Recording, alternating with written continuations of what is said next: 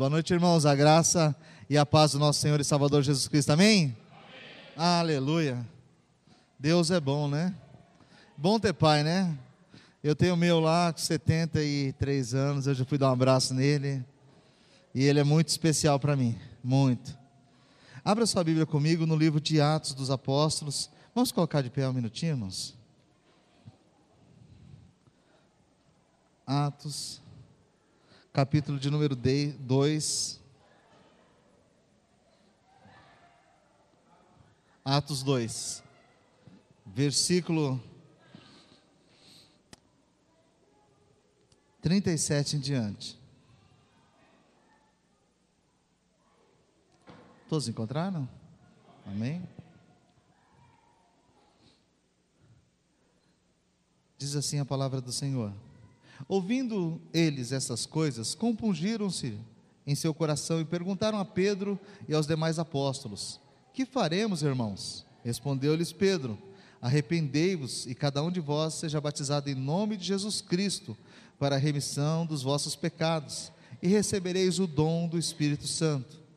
Pois para vós outros é a promessa, para vossos filhos e para todos os que ainda estão longe, isto é, para quantos o Senhor nosso Deus chamar. Com muitas outras palavras, deu testemunho e exortava-os, dizendo: Salvai-vos dessa geração perversa. Então os que lhe aceitaram a palavra foram batizados, havendo um acréscimo naquele dia de quase três mil pessoas. E perseveravam na doutrina dos apóstolos e na comunhão, no partir do pão e nas orações. Em cada alma havia temor e muitos prodígios e sinais eram feitos por intermédio dos apóstolos. Todos os que creram estavam juntos e tinham tudo em comum. Vendiam as suas propriedades e bens, distribuindo o produto entre todos à medida que alguém tinha necessidade. Diariamente perseveravam unânimes no templo, partiam pão de casa em casa e tomavam as suas refeições com alegria e singeleza de coração louvando a Deus e contando com a simpatia de todo o povo. Enquanto isso, acrescentava-lhes o Senhor, dia a dia, os que iam sendo salvos. Amém? Feche os olhos, irmãos, vamos orar. Pai amado, nós te louvamos, Senhor, e te agradecemos, ó Deus querido, pela tua boa e santa palavra, Senhor. Te pedimos, ó Deus, fala conosco mais uma vez nesta noite, assim como o Senhor já tem falado por intermédio do louvor e da adoração, Pai um momento tão tremendo em que nós podemos aqui estar colocando a nossa adoração diante do Senhor, com as nossas vozes, Senhor, com o nosso coração, declarando que o Senhor é o poderoso Deus é o Todo-Poderoso, aquele que nos ama, aquele que cuida de nós, que o Senhor é o nosso Salvador, Pai. Neste momento nós queremos também, Senhor, ouvir a Tua voz a falar conosco por intermédio da Tua palavra. Fala com cada vida aqui presente, Pai. Eu te peço no maravilhoso nome de Jesus, Senhor. Amém. Amém, querido. Pode sentar em nome do Senhor Jesus. Em nome de Jesus. Irmãos amados, eu quero falar com a igreja nesta noite sobre uma igreja que nasce na cidade.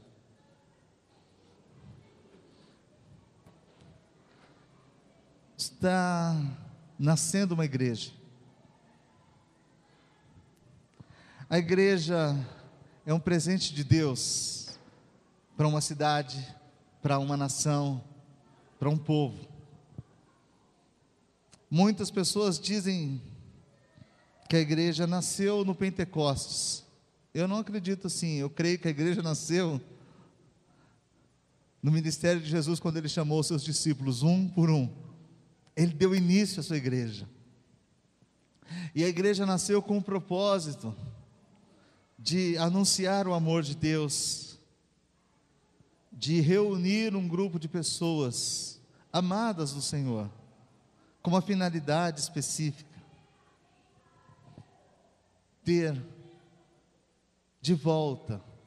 que essas pessoas tivessem de volta a comunhão com Deus, restaurar a comunhão que havia sido perdida no jardim do Éden.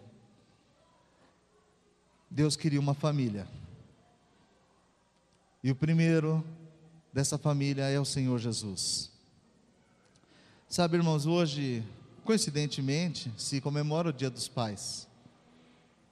Muitas pessoas não valorizam as suas famílias, não valorizam pai, mãe ou filhos, ou a esposa não valoriza o marido, o marido não valoriza a esposa, enfim.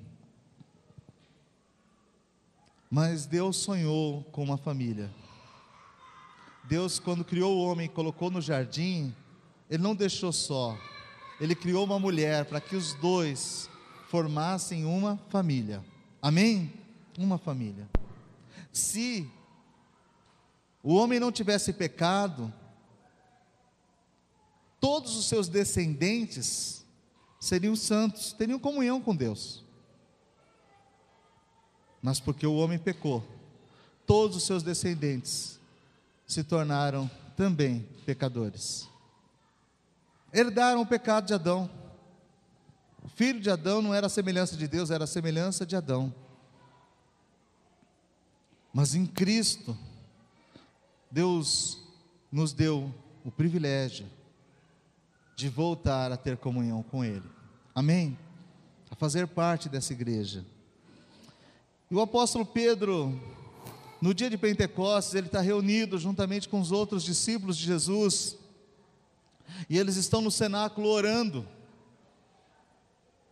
E de repente, diz o capítulo número 2, no verso 1, vem ouve-se o som de um vento impetuoso, como de um vento, e aquele vento invade o local em que eles estão reunidos orando, e eles percebem que há sobre os discípulos de Jesus algo parecido com línguas de fogo, e que aqueles homens e mulheres que ali estavam reunidos, eles são tomados pelo Espírito de Deus e passam a orar em outras línguas. Mas não havia só os discípulos de Jesus lá. O fato é que outras pessoas viram esses discípulos, então tinha mais pessoas por ali que não faziam parte do grupo que seguia Jesus. E essas outras pessoas que lá estavam perceberam que os discípulos de Jesus agora falavam de maneira diferente. Eles falavam numa língua que aqueles moradores de outras regiões podiam entender, era a língua nativa deles. Mas eles não falavam qualquer coisa, a linguagem deles não era como é que você vai, quem foi que ganhou a partida de futebol hoje, olha o que, que você fez no Facebook essa semana, como é que foi no trabalho, nada disso. Eles não perdiam tempo com essas besteiras. As escrituras dizem que eles falavam as grandezas de Deus. Porque todo aquele que é cheio do Espírito Santo de Deus fala das grandezas de Deus. A linguagem dessa pessoa é santa. E aquilo fez uma diferença, impactou aqueles homens. Mas assim como muitos deles ficaram espantados e admirados, outros também zombavam, porque sempre tem um incrédulo no meio para rir, para fazer uma chacota. E alguns diziam: eles estão embriagados. O cara tomou uma. E Pedro então se levanta e diz: Varões israelitas, isso que vocês veem agora, quero dizer, não é porque esses homens estão embriagados, não, mas é a promessa de Deus que se cumpriu, o que foi profetizado por Joel, que o Senhor derramaria do seu espírito sobre toda a carne. Então Pedro começa a discursar, e no meio do discurso do apóstolo Pedro, ele diz assim: Esse Jesus que esteve entre nós e que foi crucificado pela mão de Nicos, e vocês bem sabem os sinais que ele fez entre nós, a esse mesmo Jesus, Deus o ressuscitou, porque as ânsias da morte não puderam prendê-lo. E agora ele está sentado à destra de Deus, o Pai. E foi ele que fez isso, ele derramou o Espírito Santo cumprindo a promessa. E os homens começam a ouvir Pedro, e eles são impactados também pela presença do Espírito Santo que estava sobre a vida do apóstolo Pedro e dos demais discípulos de Jesus. E agora, ouvindo o sermão do apóstolo Pedro, diz o versículo de número 37, que eles quebrantaram-se no seu coração, compungiram-se em seu coração, para perguntar a Pedro: e agora? O que é que nós faremos. E agora? O que, que vai ser da nossa vida? E agora, oh, oh, irmão Pedro, eu entendi tudo isso. Entendi. Entendi que Jesus é o Filho de Deus, eu entendi que Jesus é o Messias que nós esperávamos, eu entendi que Jesus era justo e que foi morto por nossa causa, de maneira injusta. Eu entendi. Mas e agora? O que, que eu faço? Sabe, irmão, se nós nos fizéssemos essa pergunta, talvez a nossa vida melhorasse muito. Porque muita gente diz assim: Eu sei que Jesus é Deus, eu sei que Ele é filho de Deus, eu sei que Jesus me ama, eu sei que eu estou errado, eu sei que eu estou em pecado, eu sei que isso que eu estou fazendo não está certo. Tudo bem que você sabe tudo isso, mas o que que você faz com essa informação? Que você recebeu a informação de que Jesus é o Senhor? Ótimo. Que você recebeu a informação de que você está em pecado, ou que você nasceu em pecado, que você é pecador? Maravilha que você recebeu a informação de que Deus é santo e que Ele quer mudar a sua vida, ótimo. A questão é o que que você faz agora? Foi o que os discípulos perguntaram a Pedro. E agora, irmão, o que faremos? O que que nós faremos? Sabe, irmãos, nós nos reunimos aqui toda semana, pelo menos duas vezes por semana, pelo menos às quintas-feiras e aos domingos, para pregar a palavra. A nossa intenção não é outra senão anunciar que Jesus é o Senhor. Anunciar que o homem sem Jesus, ele está perdido. Que o homem sem Jesus, ele não tem, além de não ter salvação, nada na vida dele dará certo, absolutamente nada. Ele não vai ter sucesso em nenhum dos seus empreendimentos. Porque tudo que o mundo oferece é tão passageiro, irmãos. Alegria, mundana, ela é tão fútil e fugaz, é rapidamente você não tem mais nada. A grande questão é que a maior parte das pessoas que ouvem a pregação do Evangelho não tem o mesmo sentimento que esses homens tiveram. Compungiram-se em seu coração e perguntaram a Pedro e aos demais apóstolos: E agora, irmãos, o que é que nós faremos? O que, é que vai ser da nossa vida? O que é que nós precisamos fazer? Sabe, irmãos, algumas verdades eu gostaria de compartilhar com a igreja sobre isso. Naquele momento estava nascendo a igreja de Jerusalém. A igreja fundada por Jesus, o nosso Senhor. A igreja que tinha marcas do Calvário nasceu com as marcas das mãos perfuradas do nosso Senhor, com a marca do sangue de Jesus. E nós precisamos valorizar isso. Se o pastor Anderson disse na abertura que nós temos que valorizar os nossos pais, segundo a carne, você imagine o quanto nós temos que valorizar o que Jesus fez na cruz do Calvário. Estava nascendo uma igreja naquela cidade. E o texto de Atos dos Apóstolos nos mostra que Pedro, ao pregar e receber essa pergunta, ele responde prontamente. Não precisa fazer uma oração longa, ele não precisa ir no lugar de revelações, ele já sabia qual era o segredo. Ele responde no verso número 38: Respondeu-lhes Pedro: Arrependei-vos, e cada um de vós seja batizado em nome de Jesus Cristo, para a remissão dos vossos pecados, e recebereis o dom do Espírito Santo. Meu irmão, quero te dizer uma coisa. É tão simples. Fazer parte da igreja do Senhor é a coisa mais simples do mundo. Pedro não mandou que ninguém fizesse um curso. Vai fazer um curso teológico. Você tem que, não falou isso. Oh, você tem que conhecer homilética, hermenêutica, você tem que conhecer teologia sistemática. Não falou nada disso. Você tem que pagar promessa, ir lá para terra tal, não sei aonde, tem que ir em Jerusalém, bater a cabeça no muro das lamentações. Não falou. Ele disse tão somente: arrependei-vos, e cada um de vós sede batizados em nome do Senhor Jesus Cristo. Para quê, Pedro? Para a remissão dos vossos pecados.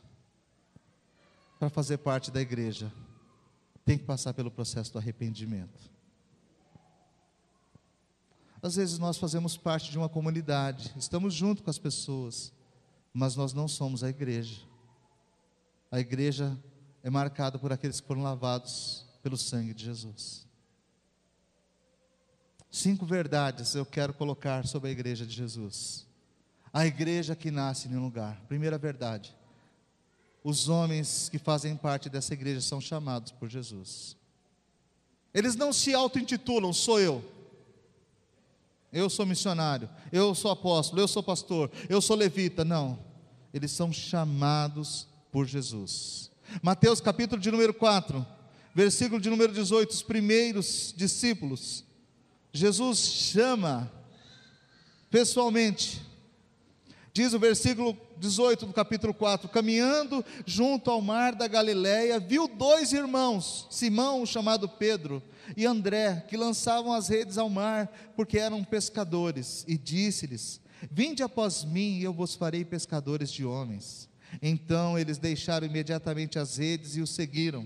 Passando adiante, viu outros dois irmãos, Tiago, filho de Zebedeu, e João, seu irmão, que os estavam no barco em companhia de seu pai, consertando as redes, e chamou-os. Então eles, ao mesmo instante, deixando o barco e seu pai, o seguiram. A igreja do Senhor Jesus é formada por homens que ele chamou. Amém, meu irmão? Você não é chamado pelo seu vizinho, você não é chamado pelo pastor da igreja, você não é chamado pelo o seu colega de trabalho, você não é chamado pela sua, sua tia, sua avó, eles podem orar por você. Mas se você vai fazer parte da igreja, quem te chama é Deus. O Senhor Deus, Ele vai chamando todos aqueles que vão fazer parte da sua igreja. Uma igreja, irmãos, nasce com homens chamados irmão Antônio perguntou para mim na sexta-feira na aula sobre projetos. Pastor, eu vou, eu, meu sonho, meu projeto é fazer, abrir uma igreja, plantar uma igreja. Quero saber como é que faz, como é que acontece. Então nós falamos um pouco sobre plantar igrejas. Como é que você planta uma igreja? Ela é plantada por homens chamados por Deus. Se não for chamado por Deus, não funciona, irmão.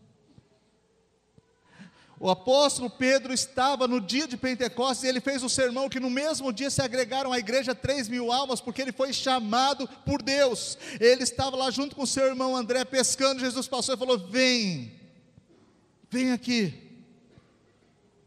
Depois nós vamos ver no livro de Marcos, no capítulo de número 3, como Jesus é tão específico em tudo que ele faz. Marcos capítulo 3, versículo 13 diz assim: Depois subiu ao monte e chamou os que ele mesmo quis e vieram para junto dele. Então designou doze para estarem com ele para, e os enviou para pregar e a exercer a autoridade de expelir demônios. E eis os doze que designou, ele chama pelo nome: Simão a quem acrescentou o nome de Pedro, Tiago, filho de Zebedeu, e João, seu irmão, aos quais deu o nome de Boanerges, que quer dizer filhos do trovão, André, Felipe, Bartolomeu, Mateus, Tomé, Tiago, filho de Alfeu, Tadeu e Simão, o Zelote, e Judas Iscariotes, que foi quem o traiu. Deixa eu falar, até os traidores são chamados por Jesus. Estão juntos para ser tratados Jesus é que chama, irmãos. Jesus é que chama. Amém? Então uma igreja ela nasce assim, com homens e mulheres chamados por Deus. Amém?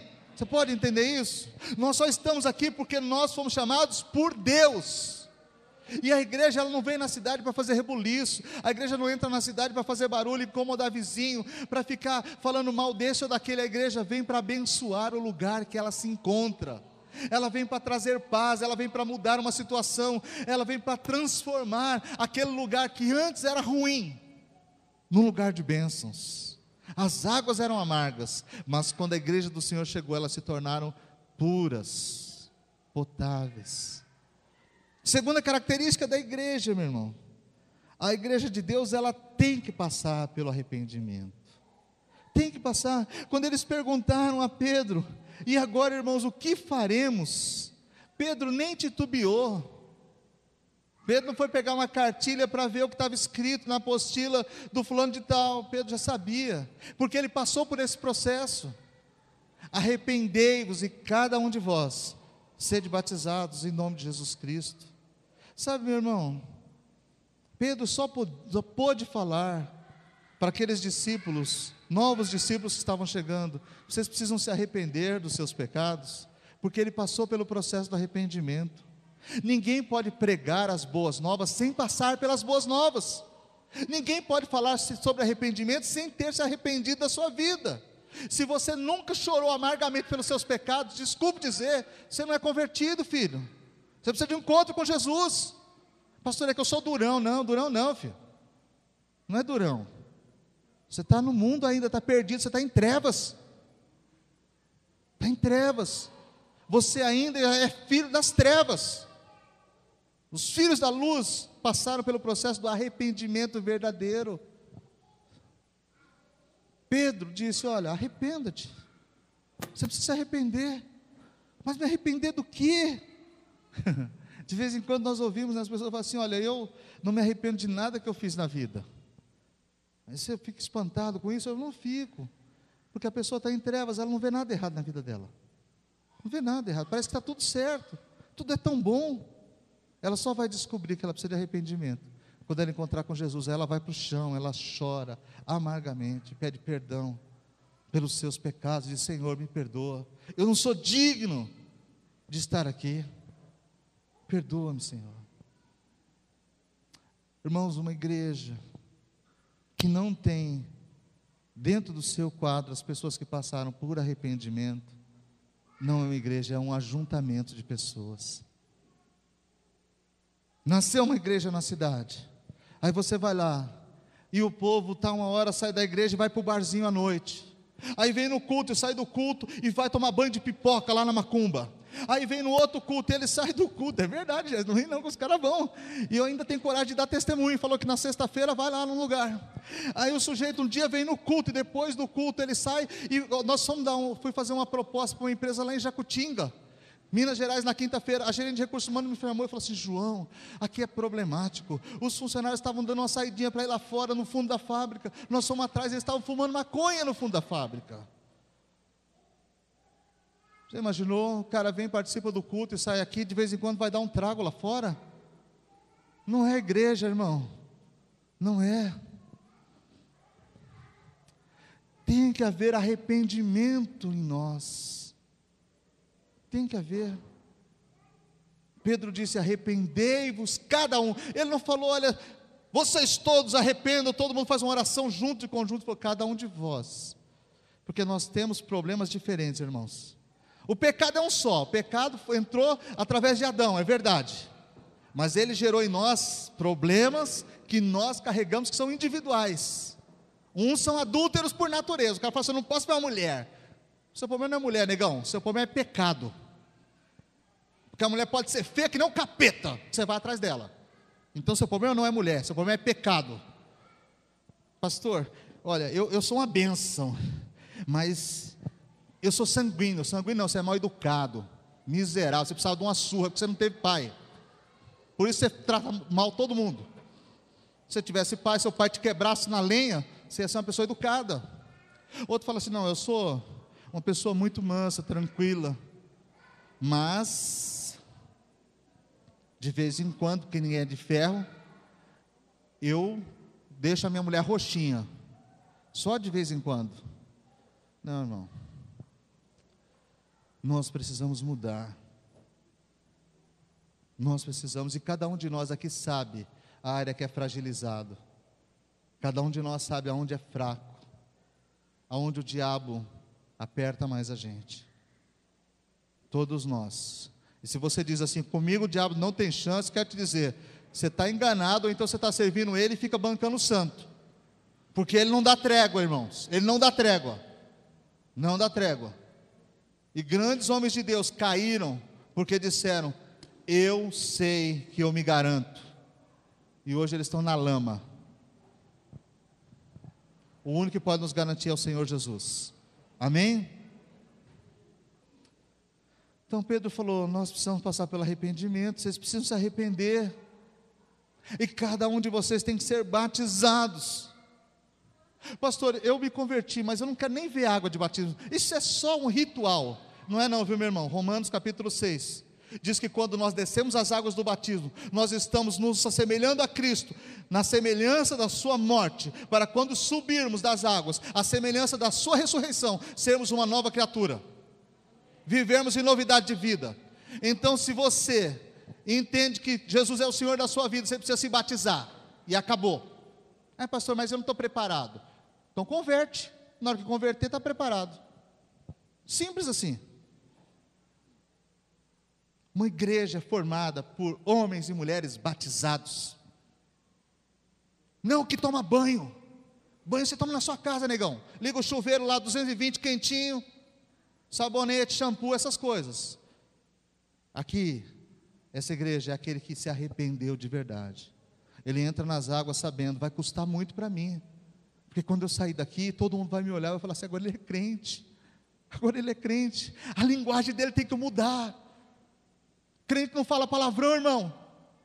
Crente não fica fumando escondido, tomando cervejinha na, na reunião dos amigos da, do trabalho, um happy hour, porque ninguém está vendo. Crente é diferente. Segunda característica da igreja do Senhor, então, é uma igreja que passou pelo arrependimento. E Pedro continua dizendo: olha só, e para você que passar pelo batismo, você vai receber o dom do Espírito Santo. O que, que, é isso? Nós somos o templo de Deus, a morada do Espírito Santo. 1 Coríntios 3, 16, 6, 19. Não sabeis vós que sois templo de Deus e que o Espírito do vosso Deus habita em vós? Olha, irmãos, é algo que acontece naturalmente. Eu entreguei minha vida para Cristo, desci as águas do batismo, o Espírito de Deus passa a habitar em mim promessa de Deus. Mas não para por aí. Pedro continua dando as características da igreja. Então o verso 41 diz assim: Então os que lhe aceitaram a palavra foram batizados, e havendo um acréscimo naquele dia de quase 3 mil pessoas. Quantos dias de curso para batismo, irmãos? Nenhum. Batizou na hora. O cara acreditou, arrependeu do pecado, batiza. Já de vez em quando alguém vem falar assim para mim, pastor, você não acha que está dando poucos dias de, de, curso de batismo? Não. Por isso que as pessoas não param na igreja. Eu falei, não, não é não, irmão.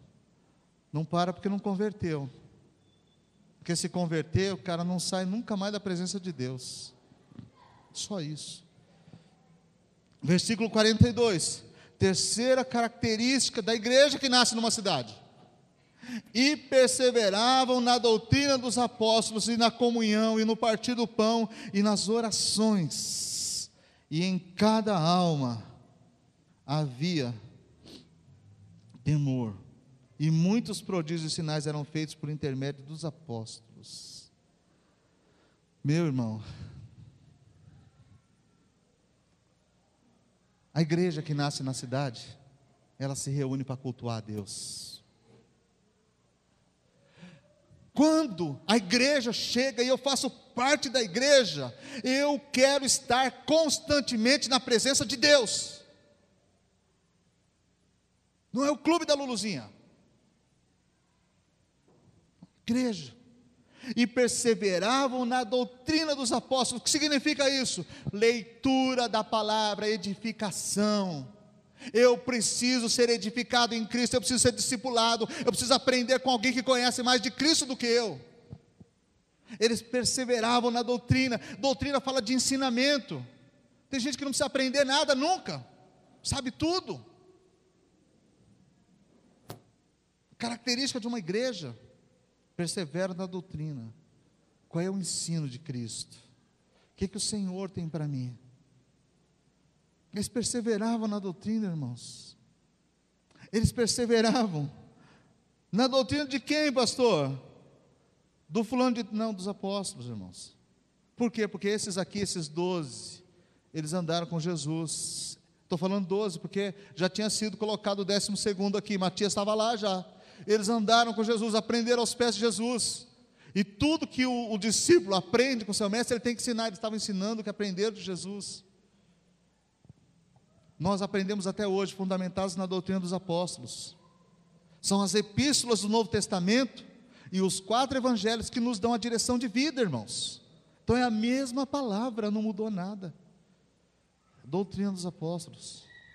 Não pode nascer uma igreja na cidade que se reúne sem a doutrina dos apóstolos, sem o ensino da palavra de Deus. Não pode haver reunião da igreja que não seja em cima do ensino da palavra de Deus. E diz mais: e na comunhão no partir do pão, isso é ceia do Senhor, ceia. Tem uns irmãos que não aparecem nem no culto de ceia. Depois fala sobre a igreja. Não, irmão, não é. A ceia, eu persevero no ensino e no partir do pão. Como é que eu posso faltar no culto de ceia? Por nada? Não, não, irmão. Persevero no ensino da palavra e no partir do pão. Agora, com o advento da internet, é muito fácil, né, irmãos? Nós podemos assistir o culto em casa, online. Estou online. Aí ele para de vez em quando, vai lá, pega um cafezinho, volta, dá uma chegadinha no banheiro, vai ver o que está passando na televisão, o programa, se é o preferido ou não, volta. Todo mundo tem uma desculpa para não precisar estar congregando. Mas a igreja é o corpo de Cristo. E não tem como você congregar fora do corpo. Não há como.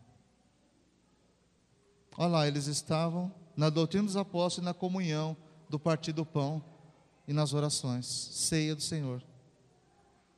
Oração, pastor, oração, irmão. Oração. Às vezes a gente não para para orar, irmãos, nem uns pelos outros. Já se tornou tão comum que às vezes eu vejo os irmãos sentam para comer, enfia primeiro, segundo, terceiro garfo na boca, aí alguém chega e fala assim: não vai orar? Ô pastor, desculpa. Está engasgando já o miserável. Por quê? Porque perdeu totalmente. Não tem a prática de orar. Nem na hora da alimentação para agradecer a Deus. Mas a igreja, ele era marcada, irmão, sabe por quê? Porque eles congregavam juntos, eles participavam da ceia juntos e eles oravam juntos juntos. Então, é mais uma característica, sabe, irmão? Mais uma característica. E essa igreja, quarta característica dela, ela tem que ser revestida pelo Espírito Santo de Deus. Os homens antes de serem agregados à igreja, eles tinham que passar pelo batismo. E Pedro falou: E quando vocês se batizarem, vocês receberão o dom do Espírito. Jesus não deixou os discípulos saírem para iniciar o seu ministério antes que todos eles fossem, cheios do Espírito Santo no cenáculo. Sabe, irmãos, às vezes nós brincamos com as coisas de Deus. Alguém me perguntou aqui essa semana se eu não cria em profecia. Claro que eu creio. Eu creio em profecia, revelação, eu creio, meu irmão. Dons de línguas, interpretação de línguas, mas eu não gosto de palhaçada. Eu sei quando Deus fala, e sei quando o homem fala. Quando as pessoas são sugestionadas para manifestar um demônio que não existe, só para dar espetáculo para os outros. E quando a pessoa já sabe que se ela inventar que está com demônio, todo mundo fica em volta dela. E ela vira o centro das atenções. Ela precisava de uma boa surra. Mas, não, o que, que, é isso? Vamos cuidar do irmão, vamos cuidar da irmã, nada disso. Não. Então, nem tudo, nem tudo é espiritual, irmão. Às vezes é falta de vergonha na cara mesmo. E se nós estivermos alinhados com Deus, nós vamos saber o momento certo. Nós vamos saber. Então, uma igreja ela tem que tratar as coisas espirituais com a seriedade que é necessária. Uma igreja, ela não pega o horário do culto para ficar batendo papo. Quem é igreja, não. Sabe, não tem nada que incomoda mais do que no meio do culto você vê as pessoas de fofoquinha um com o outro. Não tem nada a ver com a pregação que está acontecendo. Estão batendo papo de tudo, menos de Deus. Mandando mensagem no celular Tá, tá, tá, tá, apertando assim, não. São marcas de uma igreja. Nasceu uma igreja na cidade. Como será que é essa igreja, irmãos? Quando te dizem assim, ó, abriu uma igreja em tal lugar. O que será que nós vamos buscar nesse lugar? O que, que marca essa espera da igreja? Se ela é bonita? Se ela chama atenção? Se tem um bom orador lá, se ela vai sortear carro no final do culto, tem uns que sorteia, aqui não, a gente não tem dinheiro para sortear nem picolé. Sorteio não tem nada a ver com Deus. Então, mas tem lugar que sorteia. Os caras fazem um bingo lá, né? O que, que vai ter? Bingo para arrecadação de valores para a igreja. Bingo? Bom, a igreja, irmãos, ela precisa ser revestida do Espírito Santo de Deus. Olha, amados irmãos, nós precisamos clamar muito a Deus, chorar aos pés do Senhor, por um avivamento na igreja do Brasil. A igreja do Brasil vive um momento de trevas sem igual. Virou a maior fonte de renda. Vender pedaços de lenço, meias ungidas, travesseiros, tudo que diga que é ungido. E o pior, que as pessoas sabem que está errado, que não tem nada a ver com Deus, mas compram, porque quem sabe da sorte? o sincretismo religioso, ele é muito fácil, ele se desenvolve com facilidade na igreja de Deus. Por quê? Porque nós fomos, esse país foi alcançado por um grupo de pessoas que veio aqui também já envolvidas com secretismo. E chegou aqui e encontrou os indígenas com seus milhares de deuses, trouxe os africanos com mais milhares de deuses, juntou tudo e a mesma estátua é Maria, é Iemanjá, é não sei o que lá, e papapá, papapá. Quando você vê, é multiuso. Sincretismo. E aí, alguns pegam o eixo e falam assim: nós vamos fazer uma mesa branca evangélica o culto da libertação na sexta. Espiritismo evangélico, não existe isso, irmãos. Mas uma igreja nasce, como nasceu essa igreja aqui, embaixo do temor de Deus. Olha, irmãos, se nós nos reuníssemos como esses homens, na perseverando, na doutrina dos apóstolos, na comunhão, no partido do pão e na oração, não tinha espaço para entrar uma heresia na sua vida. Não tinha. Você não ia ter tempo para ficar vendo bobagem na televisão.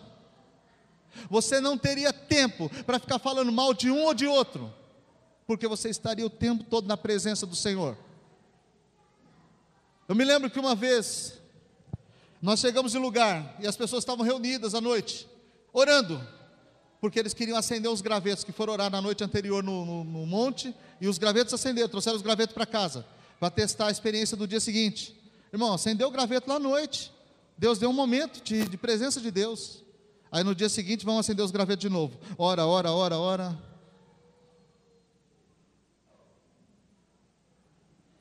Porque nós queremos manipular Deus. O jeito de Deus fazer, o jeito de Deus agir. Aí o cara grita aqui de cima: receba! E um monte de gente assim: ai, ai, ai, caiu aqui, caiu aqui.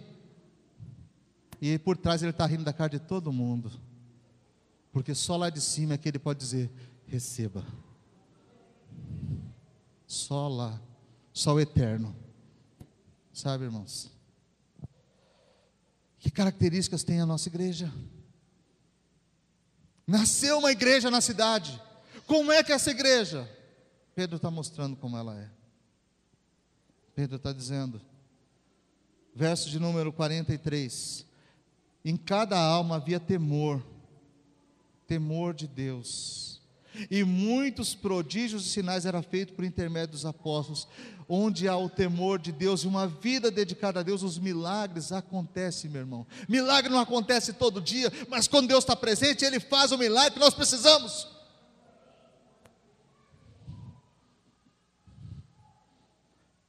Nessa igreja, o temor existia, e eles tinham uma certeza, uma convicção. Olha, Jesus falou para nós irmos, e ele disse: os sinais seguirão os que creem. Uma igreja revestida do poder de Deus. Mas também é uma igreja que sabe entender que é Deus quem acrescenta os que vão ser salvos. Versículo de número 44 em diante. Todos os que creram estavam juntos. Estavam onde, irmãos? Todos os que creram estavam onde? Juntos. Então, uma igreja que não é unida não é uma igreja de Deus. Segmentada, pedaços, esfacelada. Todos estavam juntos. Isso é marca de uma igreja, irmãos. Nasceu uma igreja na cidade. Como é que as pessoas vão saber que nasceu uma igreja na cidade? Todos eles falam de Jesus do mesmo jeito, com a mesma ênfase, com o mesmo cuidado. Todos eles se comportam igual. Jesus diz: Eu e o Pai somos um, e vocês precisam ser um, para que o mundo creia. Sabe, irmãos, às vezes nós não conseguimos abalar ninguém, porque cada um pensa de uma maneira, cada um fala de uma maneira. O Zé está dizendo que os muros de Jericó vão cair. Aí o Raimundo vem e fala assim: nós vamos restaurar, reestruturar e restaurar as muralhas de, de, de Jerusalém. Mas que, que pregação que é dessa igreja? Ou está derrubando o muro ou está construindo? Aí sabe por que, que acontece isso? Porque nós não estamos juntos. Nós não ouvimos o que o outro falou. Nós não lemos pela mesma cartilha, pela mesma Bíblia. Aí eu canto, vai chover, vai chover, e o outro vem e fala, manda fogo, Jesus. Eu falo, ô gente, é para cair água ou fogo? Jesus olha e fala assim: e aí? O que, que eu faço agora? É chuva? Ué, a gente não sabe para onde vai. Às vezes acho que Deus olha lá e fala assim: Ô Zé, decide aí o que, que você quer. Para a direita ou para a esquerda? Onde você vai? Que características nós temos, irmãos? A igreja de Jesus tem essa característica da união, a unidade. Quando nós tivermos unidade, a glória de Deus virá. O livro de Crônicas, capítulo 5, 2 Crônicas 5, na consagração do templo, versículo 13, quando eles em uníssono, a uma só voz, começaram a orar, a glória de Deus encheu o templo de uma maneira que o sacerdote não podia ficar em pé, porque a glória de Deus havia enchido o templo. Agora, enquanto houver divisões, não haverá glória. E a glória não é do homem, não, é de Deus. Não tem aquele negócio, vamos fazer um culto de avivamento. Irmão, não existe culto de avivamento. Existe culto para adorar a Deus, e Deus provoca o avivamento. Amém? Então são características da igreja. Verso 44. Então todos os que creram estavam juntos e tinham tudo em comum. Coisa difícil, irmão. Característica de uma igreja. O pastor precisa ensinar sobre dízimo e oferta? Não precisa. Tudo que eles tinham estavam em comum. Tem que ficar toda hora fazendo, irmão, pelo amor de Deus, nós não vamos pagar aluguel. Gente, pelo amor de Deus, Deus é dono do ouro e da prata, Ele não está pedindo esmola para ninguém. Mas quem faz parte da igreja tem em comum, faz parte, diz minha oferta, estou aqui, eu sou igreja. Não precisa forçar. Agora, se você não é igreja, você vai falar assim: não, eu vou lá de vez em quando. Então, não me sinto na obrigação de ajudar em nada. Tudo bem. Mas a igreja de Deus, não. Essa aqui é a característica da igreja tinham tudo em comum. Mas vendiam suas propriedades e bens, distribuindo o produto entre todos, à medida que alguém tinha necessidade. Irmão, sabe o que significa isso? Socorro. Igreja de Deus é uma característica da igreja, socorrer os necessitados, socorrer os, aqueles que precisam.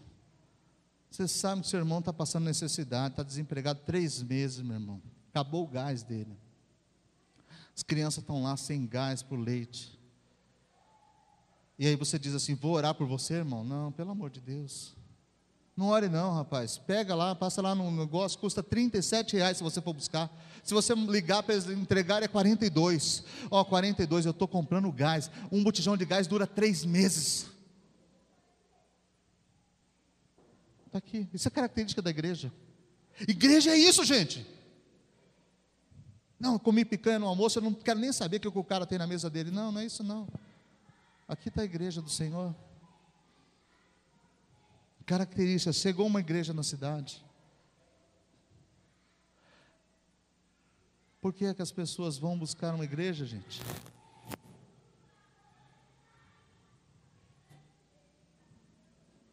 Mais uma coisa, versículo de número 46 e 47. Guarda bem essa palavra. Vamos ler junto, versículo 46, diariamente. Diariamente perseveravam unânimes. Aonde? Aonde? Ah, entendi. Então tem igreja, né? Então tá bom. Isso aqui é modelo de igreja, gente. É o modelo da igreja do Senhor Jesus. Diariamente perseveravam unânimes no templo. Partiam pão de casa em casa e tomavam suas refeições com alegria e singeleza de coração. Nasceu uma igreja na cidade. E eu quero estar nela. Sabe, queridos, eu vou dizer uma coisa para você. Se o seu coração não queima para estar na igreja, você precisa falar com Jesus. Você precisa de um milagre. Você precisa de um milagre. Precisa. Às vezes nós moramos na rua da igreja e nós não sentimos o menor desejo de ir até a igreja. Mas a igreja de Deus diz assim, ó, diariamente eles perseveravam unânimes no templo. Aí partiam pão de casa em casa tomava suas refeições com alegria e com humildade, singeleza de coração. Última característica de uma igreja na cidade, verso 47. Louvando a Deus e contando com a simpatia de todo o povo. Há uma igreja que não louva a Deus, não é igreja, irmão. Uma igreja que não louva a Deus. Não estou falando uma igreja que canta. Que cantar muita gente canta. Uma igreja que louva a Deus. Que honra a Deus. Que adora a Deus. Que quebranta-se na presença do Senhor, dizendo quem Ele é. Há uma igreja na cidade. O que, é que eles estão fazendo lá? Eles estão louvando a Deus. E quando eles louvam, parece que o céu desce na igreja, os anjos tomam conta daquele lugar, vem uma glória de Deus que nós não sabemos como é que é. Mas olha, meu irmão, é um negócio tremendo. O que, que há lá? Há uma igreja naquele lugar. Oh, irmãos, nós precisamos viver isso aqui. Uma igreja que louva a Deus, que louva a Deus, que louva a Deus. Por mim, os irmãos não paravam de cantar o poderoso Deus hoje não. Gente, se você não sentiu a presença de Deus naquela hora, quando é que você vai sentir? Quando? No culto de sábado, no aniversário, no culto de sábado, Leandro profetizou aqui no meio do louvor, ele já tinha encerrado o cântico, acho que ele esqueceu, ele continuou e de repente ele começou a profetizar, e na hora que ele começou a falar, o Espírito Santo falou meu coração: é esta medida que eu tenho para vocês no próximo semestre. Sabe, irmãos, porque quando nós louvamos, Deus coloca a palavra nos nossos lábios, Deus coloca a palavra na sua boca. E ainda que você não saiba, você vai ser um instrumento que vai abrir as portas para que Deus abençoe muitas vidas. O momento do louvor, meu irmão, não é para você ficar andando de um lado para o outro. Não é para você beliscar a pessoa que está do seu lado, é para você olhar para o céu e falar: Senhor, esse momento é teu, eu quero te adorar, eu quero te louvar, eu quero engrandecer o teu nome, eu quero dizer quem o Senhor é na minha vida. Uma igreja tem que ter verdadeira adoração, irmãos. Uma igreja tem que adorar. Qual é o resultado de tudo isso, pastor? Quando a igreja chega na cidade, a igreja muda a cidade. A igreja muda. Jesus atravessou para o lado dos gadarenos, quando ele chegou lá, tinha um endemoniado que ficava nu e se cortava com pedras. Ele não ia nunca na casa dele. Jesus expulsou o demônio daquele homem e agora ele saiu vestido. E Jesus falou assim: agora volta para tua casa e conta para os teus o que foi que Deus te fez. Porque quando uma igreja chega no lugar, os demônios saem, meu irmão. Os demônios batem em retirada. A cidade é transformada, o lugar muda. E o resultado de tudo isso é o finalzinho do verso 47. Enquanto isso, enquanto tudo isso acontecia, acrescentava-lhes o Senhor dia a dia, os que iam sendo salvos. Ah, mas quando nós temos uma igreja plantada para transformar um lugar, quando nós entendemos por que foi que Deus nos chamou. A igreja não é formada por pessoas que não têm o que fazer na casa delas, não. São homens e mulheres chamados por Deus, com compromisso com Deus, uma vida com Deus cheia de problemas, é verdade, ainda lutando contra os seus pecados todos os dias, verdade, mas homens que foram chamados por Deus, homens compromissados é uma igreja revestida do poder de Deus, porque foi Ele mesmo que disse: permanecei, pois, na cidade até que do alto sejais revestidos de poder. E cumprindo-se o dia de Pentecostes, veio sobre eles o poder prometido. Por quê? Porque eles iam começar a fazer com que essa igreja fosse conhecida agora. Uma igreja tem que ser revestida de poder, essa igreja tem que passar pelo arrependimento. Ah, eu cheguei no primeiro dia na igreja achando que eu era o tal, e tudo bem, eu só vim aqui porque me chamaram. Ah, meu irmão, mas na medida que Deus for ministrando ao seu coração, pode ter certeza, se Deus ministrar o seu coração, seu coração quebra, as lágrimas vão descer fácil. E quando você menos esperar, você vai estar na frente do altar chorando e falando: Deus, me perdoa, me perdoa, me perdoa, me perdoa. Quando nasce uma igreja na cidade, arrependimento, meu irmão, e mudança de vida. Quando a igreja chega na cidade, ela muda a rotina da cidade. Todos estavam correndo, pra, cuidando da sua vida. Um ia para o shopping center, outro ia para o futebol, outro ia jogar videogame. Mas agora a igreja chegou. Eles estão unânimes no templo, no partir do pão e nas orações. Por quê? Porque eles são convertidos. E quando a igreja chega na cidade, Deus, só Ele pode fazer isso. Acrescenta quem vai ser salvo. Sabe, irmãos, gostaria eu de ter o poder de levar alguém à conversão e à salvação, mas eu não tenho. Não há ninguém que tenha, a não ser o próprio Deus. Nós pregamos e o Espírito Santo leva o homem ao conhecimento da verdade, da justiça e do juízo. O Espírito Santo produz arrependimento no coração do homem pecador e o conduz à verdade, o conduz à presença de Deus. Chegou uma igreja na cidade. O anseio do meu coração é que esses cinco meses que restam de 2014, você que não faz parte dessa igreja ainda, deseje entrar para a igreja que se reúne nesse lugar. Não para vir aqui domingo de vez em quando levantar a mão, ser igreja, comprometido com tudo que acontece com a igreja do Senhor, participante, amando a igreja, se doando, dizendo a tempo e fora de tempo: Jesus, o Senhor é o Senhor da minha vida. Eu não quero outra coisa que não seja te servir, Jesus. Sabe, amados irmãos, Apesar de muitas vezes parecer incisivo nas palavras, eu gostaria de ser mais doce ao colocá-las. Mas eu não encontro formas de dizer que nós precisamos mudar. Nós precisamos mudar. Deus nos chamou para ser uma igreja nessa cidade. Vamos colocar de pé. Você foi chamado para fazer parte da igreja. Eu e você somos igreja de Deus, nós podemos vir a ser. Agora, quero te dizer: se Deus não te chamar, meu irmão, fica onde você está. Se Deus não mexer com você, fica onde você está. Se o Espírito Santo não te falou que você tem que se arrepender de alguma coisa, essa pregação não é para você, nunca foi. Você está acima do bem e do mal, não é para você. É só para os pecadores, dos quais posso usar as palavras do apóstolo Paulo, sou eu o principal.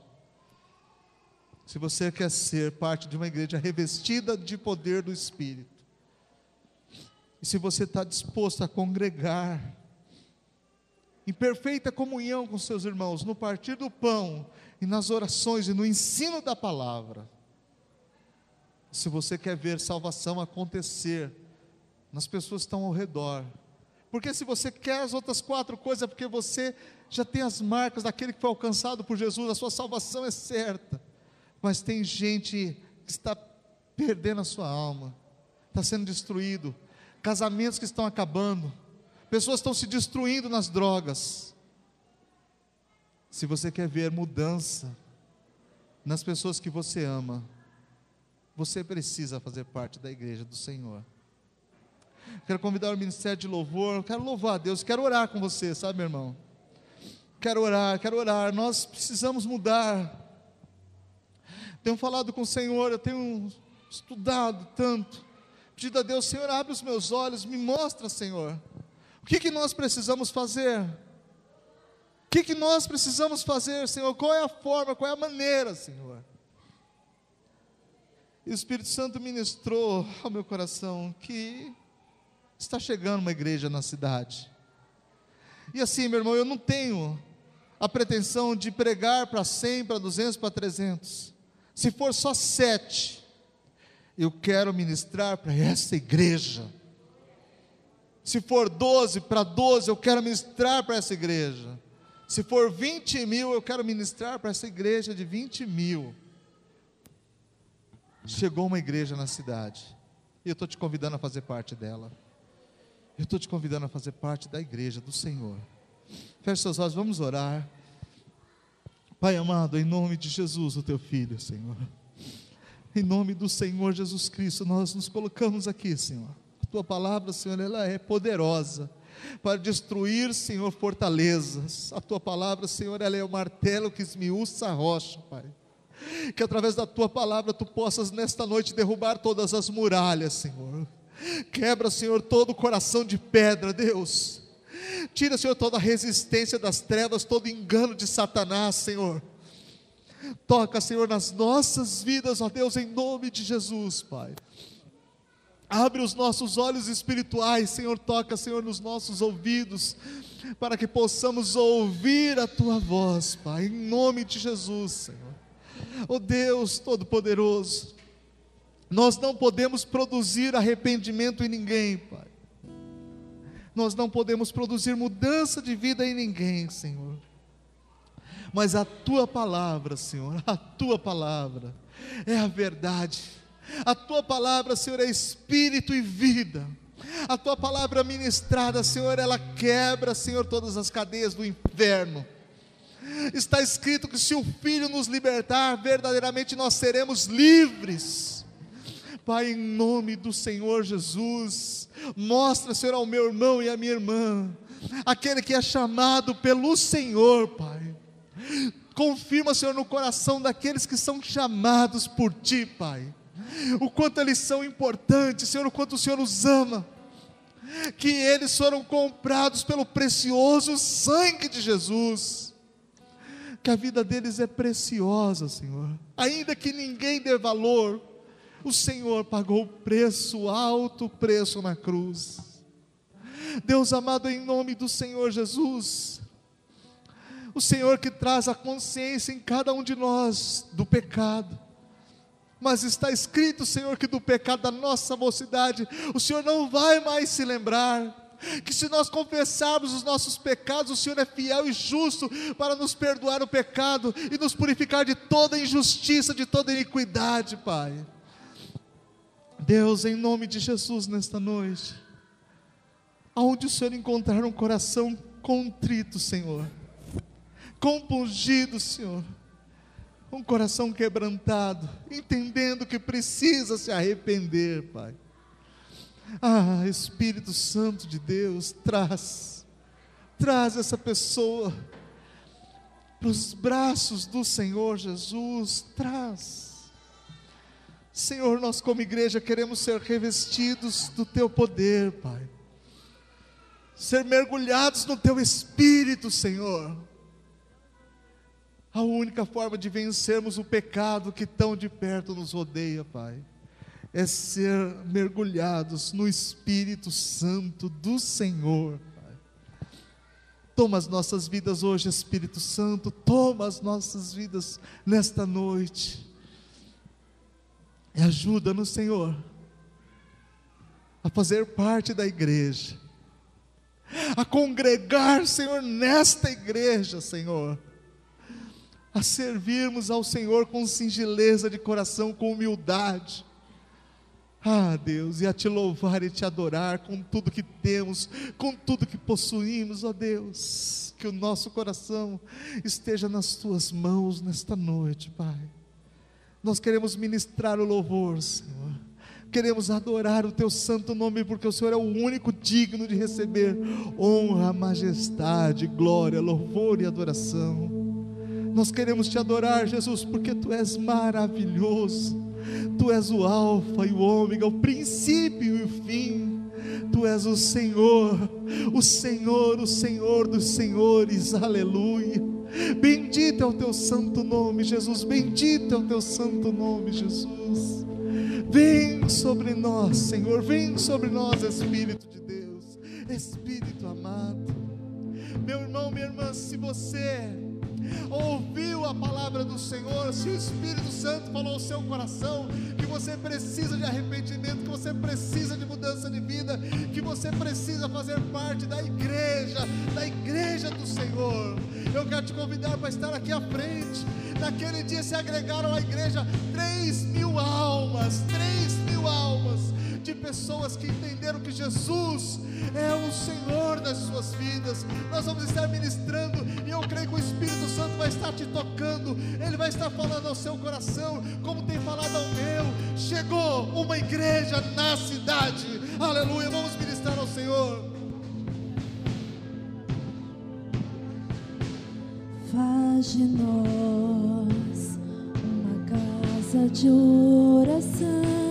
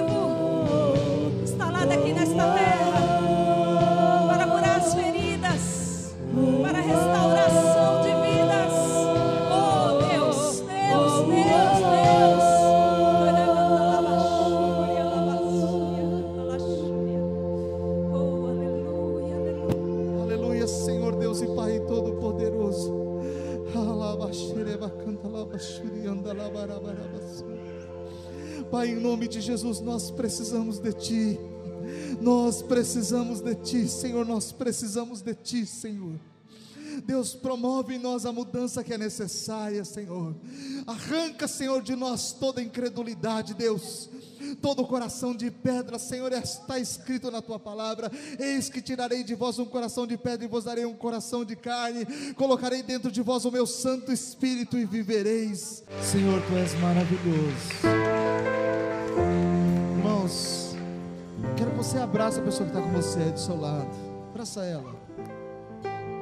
Vocês estão nos bancos também, abraça a pessoa que está do seu lado aí. Abraça. Você sabe o que tem matado muita gente, o que tem machucado muita gente, é falta de amor, irmãos, é falta de carinho, é falta de cuidado. Às vezes nós olhamos e tem um lugar que tem uma multidão, mas nós estamos só. E eles perseveravam juntos, unânimes na oração e no partir do pão, e o amor de Deus era derramado. Eu quero dizer para vocês: Deus vai mudar a situação, sabe? Deus vai mudar, Deus vai mudar. Deus é Deus, Deus é Deus. Pai, em nome de Jesus, no nome de Jesus, Pai, nós oramos a Ti, Senhor. Nós oramos a Ti, Senhor, porque nós cremos no Deus que está conosco. Nós cremos no Deus da unidade, no Deus da família. Nós cremos no Deus que quebra, Senhor, as portas de ferro e os ferrolhos de bronze. Rabaxereba cantalaba xuriandalabarabarabaçu. Rebaxereba cantalaba xuriandalabarabarabaçu. Ralabaxereba suri cantalabarabarabarabaçu. Candalabarabaçu. Alalalalalabaxê. Os tesouros escondidos e ocultos das trevas, aleluia. O Senhor vai arrancar de lá hoje em nome de Jesus. Há poder na unidade, Senhor, há poder. O Senhor e o Pai são um, e nós, como igreja, queremos ser um contigo. Pai, eu oro a Ti te pedindo, Senhor, restaura, Senhor, a sorte do Teu povo. Assim como as correntes do Negueb restaura, Senhor, nesta noite. Abençoa, Senhor, o coração de cada um dos meus irmãos, as minhas irmãs que aqui estão, Senhor. Espírito Santo de Deus, Espírito amado, traz a certeza e a convicção aos nossos corações de que o Senhor, o Senhor, o Senhor está no controle das nossas vidas. Nós te amamos, Pai, nós te louvamos, nós te agradecemos. E eu quero abençoar, Senhor, a tua igreja e o teu povo, no nome de Jesus. No nome de Jesus. Deus te abençoe, meu irmão. O Senhor, Deus te abençoe, Deus te abençoe, Deus te abençoe, Deus te abençoe. Amém. Glória a Deus, pode voltar para o seu lugar. Deus é bom, Deus é bom, pode voltar para o seu lugar. Em nome de Jesus.